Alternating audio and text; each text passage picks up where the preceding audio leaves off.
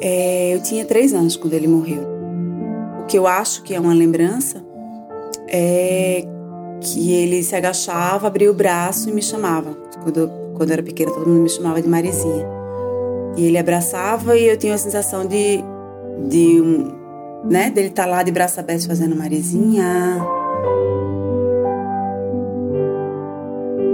Essa é Marisa Viegas e Silva, a filha caçula de Pedro Jorge, hoje com 43 anos, assessora jurídica. Eu lembro que no outro dia eu, eu, eu, trabalhei um tempo no Ministério Público e aí eu acabei vendo uns vídeos sobre de um procurador. Daí ele falou no meu pai. E aí ele falou que ele era doce. E aquilo me tocou tanto, porque ninguém nunca me tinha me dito que meu pai era doce. São coisas, são referências que eu não tenho. Eu não sei qual é o sabor favorito do sorvete, é, o que, que ele gostava de fazer no domingo à tarde.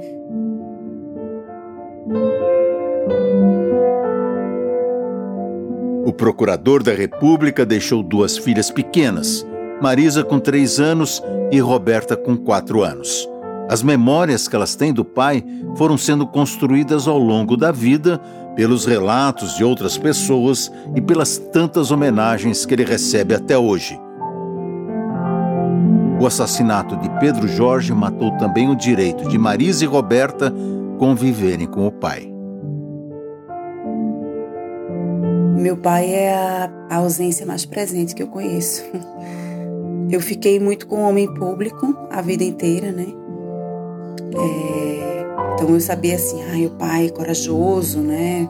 Colocou o trabalho que era correto acima de tudo. Isso é muito forte, isso tem um preço pessoal também, né?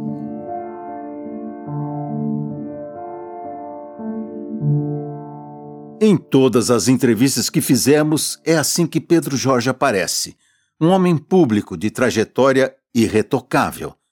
Até aqui a gente falou do Pedro Jorge, procurador da República, que desafiou poderosos envolvidos no escândalo da mandioca, nos anos 80, durante a ditadura militar. Agora, neste quinto e penúltimo episódio, a gente vai falar do Pedro Jorge, pai, filho e marido. Do Pedro Jorge, que com apenas oito anos de idade foi mandado para um seminário para se formar padre. Você vai ver ao longo deste capítulo que isso tudo tem a ver com as escolhas que ele fez e o caminho que trilhou. O que sempre foi muito forte no Gelatos é que ele era louco pela família, é, que ele era um pai apaixonado por a gente, pela minha mãe. Ficou muito forte essa figura do homem forte que foi até o final, sabe? É, e ao mesmo tempo de um pai amoroso também, uma pessoa muito correta que não tinha nada que desabonasse e tal. Quando ele não estava no trabalho, ele estava com a família. E que ele dizia que ele estava na fase mais feliz da vida dele, assim. Pedro Jorge não deixou uma marca somente na história do Brasil, ele deixou um legado de amor e companheirismo à família. A gente se perguntou um, ao longo da vida por que, né, como, o que, que teria passado pela cabeça dele, como é que ele fez essa escolha, se foi uma escolha racional, até que ponto ele sabia que ele realmente podia ser é, assassinado. E emocionalmente, ao longo da vida, nem sempre eu entendi. Mas eu acho que vai vindo a maturidade, também pelas escolhas de vida que eu fiz. Ele foi muito digno. Porque há momentos em que você você escolhe a sua verdade e você nega quem você é, né? E eu não quero nunca estar no dilema que ele teve que estar pelo qual ele teve que passar. E eu não sei como é que esse dilema se colocou para ele, mas ele veio de um, um vínculo com a igreja também muito forte. A gente sabe, hoje eu tenho a dimensão por tudo que era um período de exceção, de questões de justiça de transição, né? Nunca me contaram de nenhuma atividade política do meu pai, mas eu, pelo que eu percebo hoje, ele tinha essa, essa, claro que ele tinha noção do que estava acontecendo. E ele conhecia e tinha muito perto dele pessoas que tinham sofrido perseguição.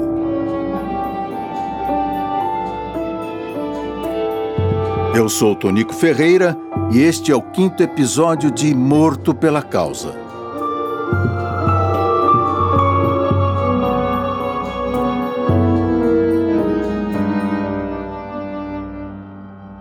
Pedro Jorge nasceu em Maceió, Alagoas, em 21 de setembro de 1946. Filho de uma professora com um farmacêutico, ganhou esse nome em homenagem a um beato italiano. De família muito católica, a mãe sempre quis que ele seguisse a vida religiosa, e o menino foi mandado para um seminário. Pedro Jorge era uma criança inquieta e curiosa, que chamava a atenção pela inteligência. Tinha um QI acima da média. Aprendeu cedo a tocar piano, falar latim e datilografar. Depois que começou a usar óculos por causa da miopia, é que deslanchou mesmo. Uma das marcas dele quando criança eram os óculos de grau pesados sobre o nariz. Aos 11 anos, Pedro Jorge foi transferido para uma escola que abrigava uma comunidade de monges beneditinos, no agreste de Pernambuco. Terminados os estudos aos 16 anos, ele seguiu para o tradicional Mosteiro de São Bento, em Olinda, Pernambuco. Pedro Jorge era um intelectual, uma pessoa que tinha uma capacidade assim de conhecimento fora do comum. Esse é Dom Fernando Saburido, monge beneditino e atual arcebispo de Olinda e Recife. Sentimento é de saudade e imaginação de como ele seria importante nos tempos atuais, né? porque foi uma pessoa de muita coragem. Eu imagino o Pedro Jorge hoje, né, diante dessa situação que nós vivemos, dessa divisão no país, tantos problemas que têm acontecido, como ele seria importante, sobretudo nessa área da, da justiça, né? que é uma pessoa realmente vocacionada para a justiça. No mosteiro, Pedro Jorge precisou se adaptar às regras rígidas e ao silêncio. Foi lá também que aprendeu a cultivar a simplicidade e a caridade. As coisas pareciam fluir bem, mas aí vieram os desejos e as ambições da juventude. Aos 21 anos, Pedro Jorge entrou numa crise existencial profunda. Gostava da ideia de ser padre, mas não suportava o celibato. A solidão começou então a sufocá-lo. O monastério era, afinal, um sonho da mãe, não dele. Pedro Jorge resolveu abandonar o sacerdócio, mas sem jamais abandonar os companheiros. Depois que se formou em direito, tornou-se consultor jurídico do Mosteiro de São Bento. Eu era, na ocasião, na, durante a, a vida de Pedro Jorge do Mosteiro, o ecônomo da, da casa, sabe? E ele me surpreendia muito o fato dele ser procurador da República, mas era uma pessoa assim muito solidária, muito humilde, muito simples, inclusive do ponto de vista econômico. Dom Fernando Saburido acompanhou de perto a trajetória de Pedro Jorge e também o dia da morte dele. No dia que ele faleceu, ele passou do mosteiro e teve um contato comigo né, e me pediu um adiantamento. Veja só, imagina o procurador da República precisando disso. Eu acho que ele, quando foi à padaria comprar o, o pão e o leite, é possível que ele tinha usado esse dinheiro que eu adiantei para ele lá do mosteiro, sabe? A remuneração e as condições de trabalho dos procuradores da República eram bem diferentes no começo dos anos 80. O Ministério Público não tinha a independência e a força institucional que tem hoje. De modo que um que me marcou muito foi logo que chegou ao nosso conhecimento é, o fato do assassinato de Pedro Jorge, né, o, o Dom Basílio Penido, que era o abade na época, né, ele me chamou para ir com ele ao local onde estava o corpo. E chegando lá, né, diante da padaria onde ele comprou é, os pães e leite, estava lá o seu corpo deitado lá no chão. E isso me marcou muito, foi muito forte essa cena, sabe? Muita gente lá em torno. Né? Foi um momento assim muito difícil, muito constrangedor, sobretudo também com a emoção de Dom Basílio, que era muito amigo dele.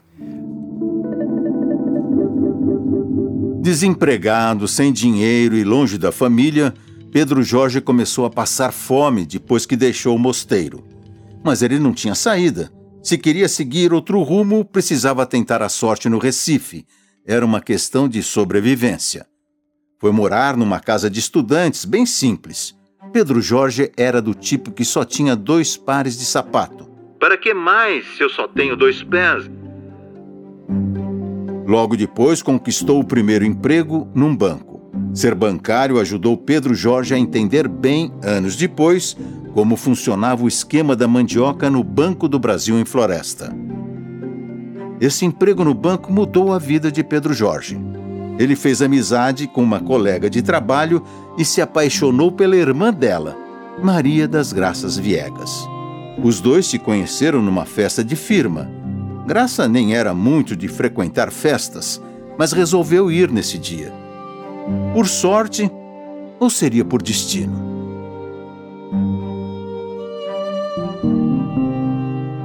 Nossa, é, você na minha mãe e me vem duas palavras: generosidade e amorosidade, sabe? Ela foi extremamente generosa com a gente. Com tudo, ela é uma mulher muito generosa, muito correta. Participar dessas, dessas homenagens todas, com certeza teve um impacto muito grande na vida dela, né? Ela poderia ter fechado isso, ter dito você aqui com a minha vida. E ela sempre repetiu pra gente que tinha que ter muita, muito respeito pela, pela imagem dele, que ele tinha um, nome, né, uma coisa a preservar. Graça preferiu não dar entrevista para o podcast. Só quem vive um trauma desses sabe as cicatrizes que carrega. Todas as fontes entrevistadas falaram de Graça com muito respeito e encantamento. Ela pôde, ela protegeu e depois ela usou tudo que ela tinha para a gente ter a melhor educação, é, as melhores oportunidades, enfim, poder escolher. Foi, nossa, minha mãe.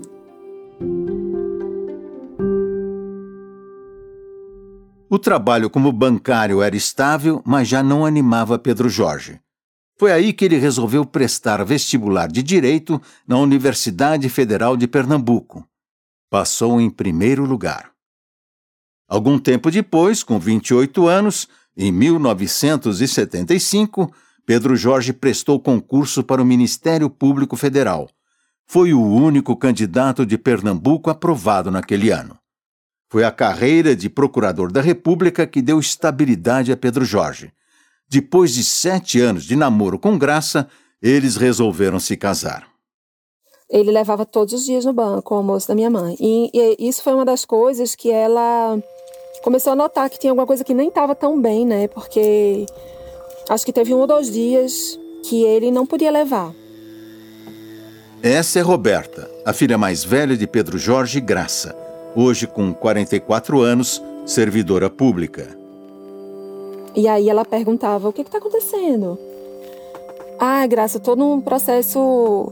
É, tá, tô, tô com um caso muito complicado, assim.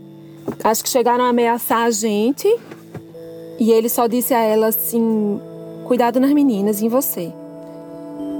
É, e ela, por quê? Não, porque eu tô com um caso muito complicado e só tomem cuidado. Então, ele tinha muito esse amor mesmo, esse cuidado mesmo. Graça trabalhava em um banco.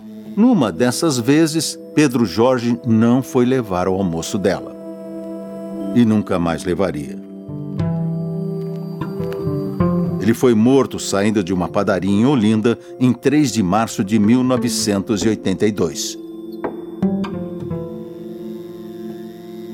Pedro Jorge chegou a alertar os superiores dele em Brasília sobre o perigo que corria. Ele sabia onde estava pisando, mas não recebeu proteção institucional. As ameaças começaram já nas primeiras denúncias contra os envolvidos no escândalo da mandioca. Pedro Jorge foi aconselhado por alguns colegas e pela mãe a deixar a procuradoria e o caso da mandioca e pedir proteção policial. Mas ele sabia que provavelmente os policiais seriam escolhidos a dedo, justamente para intimidá-lo e até matá-lo. Ele dizia: Eu prefiro morrer sem guarda, como um cidadão que está exposto à insegurança e à violência do país. Pedro Jorge também foi alertado pelo chefe da Procuradoria no Recife. Meu rapaz, esse grupo é muito perigoso. Você está indo longe demais. Estou lhe avisando. Mesmo ciente do risco que corria, ele decidiu seguir. Não me dobro às ameaças de ninguém. Só se morre no dia. Vou continuar.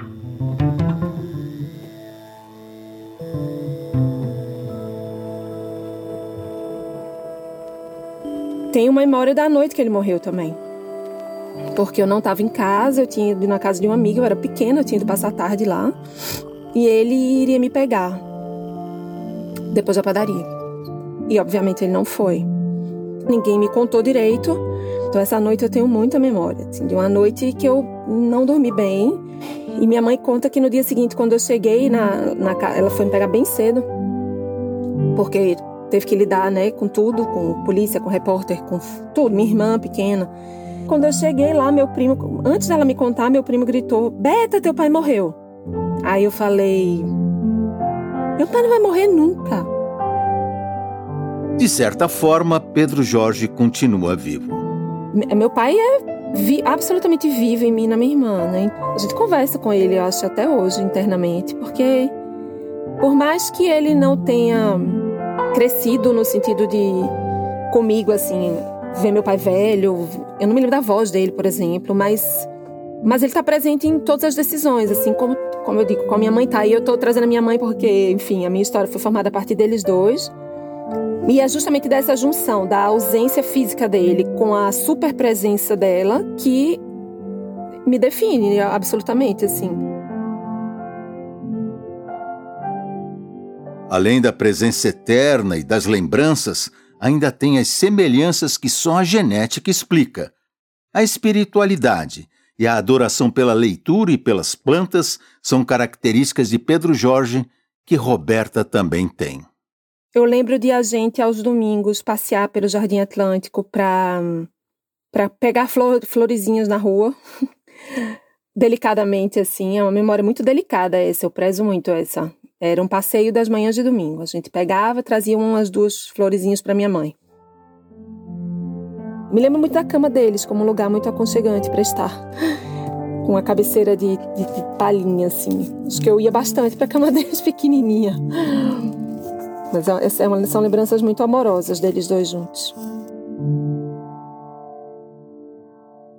As duas filhas de Pedro Jorge cursaram direito, igual ao pai.